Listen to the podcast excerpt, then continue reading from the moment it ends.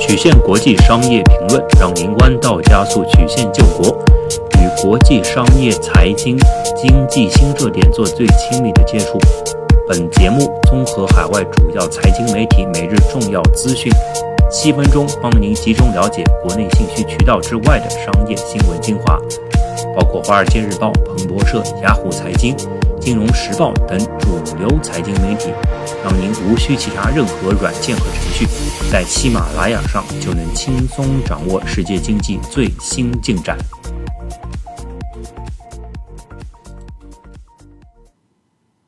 以下是美国东部时间十月二十二日最新最重要的财经消息：美国运动服饰与运动鞋品牌 Under Armour 安德玛二十二日宣布，创始人普朗克 Kevin Plank 明年将卸下 CEO 职务，并提拔两年前进入公司的主管 Frisk 接任 CEO。消息传出，安德玛盘前股价暴涨。根据安德玛发布的声明，二零一七年起。担任安德玛总裁至今的 Patrick Frisk 将升任执行长，明年一月一日生效。现年四十七岁的普朗克将继续领导董事会，正式头衔是执行董事长。券商警告称，波音可能需要进一步增加数十亿美元的支出，以覆盖与737 MAX 相关的损失。波音737 MAX 停飞已进入第八个月。波音 CEO 称，希望该机型本季复飞，但分析人士预计复飞时间可能进一步推迟。高盛集团十月二十二日作出预计，在这个十年多数时间里，让 OPEC 压力巨大的美国页岩热潮正在迅速退却。不过，OPEC 一年内还感受不到这样的利好，因为页岩生产难度始终很高。高盛集团将美国2020年石油产量的成长预测下调了百分之三十，尽管预计美国明年石油产量仍将继续增长七十万桶每日，但依旧远低于十年初的水平。对于过去三年减产以防止全球过剩的 OPEC 及其盟国而言，这个消息提供了一些安慰，尽管不是很多。高盛认为，OPEC 仍需在限产。和接受较低油价之间再选择一年，高盛估计该组织在2020年将需要进一步减少石油供应十万桶每日，之后 OPEC 才会有机会选择增产或享受更高油价。美国企业第三季度财报这几天将进入高峰，根据路福特 IBS 数据，超过130家标普500指数个股与约三分之一道琼斯工业指数企业将公布财报。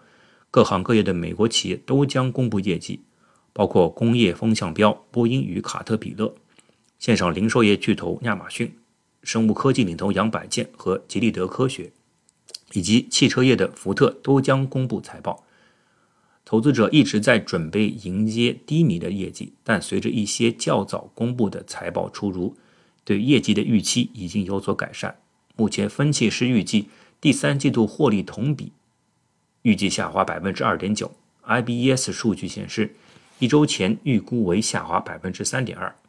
不过，资讯科技股前景似乎不见改善，此一类股占标普五百指数成分约五分之一。路福特数据表明，该类股获利可能较上年同期下滑接近百分之八。除了亚马逊以市值计最大的企业微软、半导体巨头英特尔与德州仪器之外，支付公司 Visa 也将公布财报。今年欧洲主要国家及日本陆续都陷入了负利率。宽量国际战略总长古月涵认为，新科技与负利率驱动经济成长将使贫富差距更加严重，有可能会带来经济萧条恶果。负利率表示，借钱不但不用支付利息费用，甚至还能收钱，非常不合理。目前，全球负利率债券的金额达十七兆美元。已占全球所有债券总额四分之一，问题非常严重。民众因为负利率担心钱越存越少，就会增加储蓄，减少消费，反而造成萧条。欧洲市场就是负利率经济衰退的典型案例。古月涵还指出，科技进步让生活变得更方便，但新的就业机会却不适用于所有人，将使贫富差距越来越大。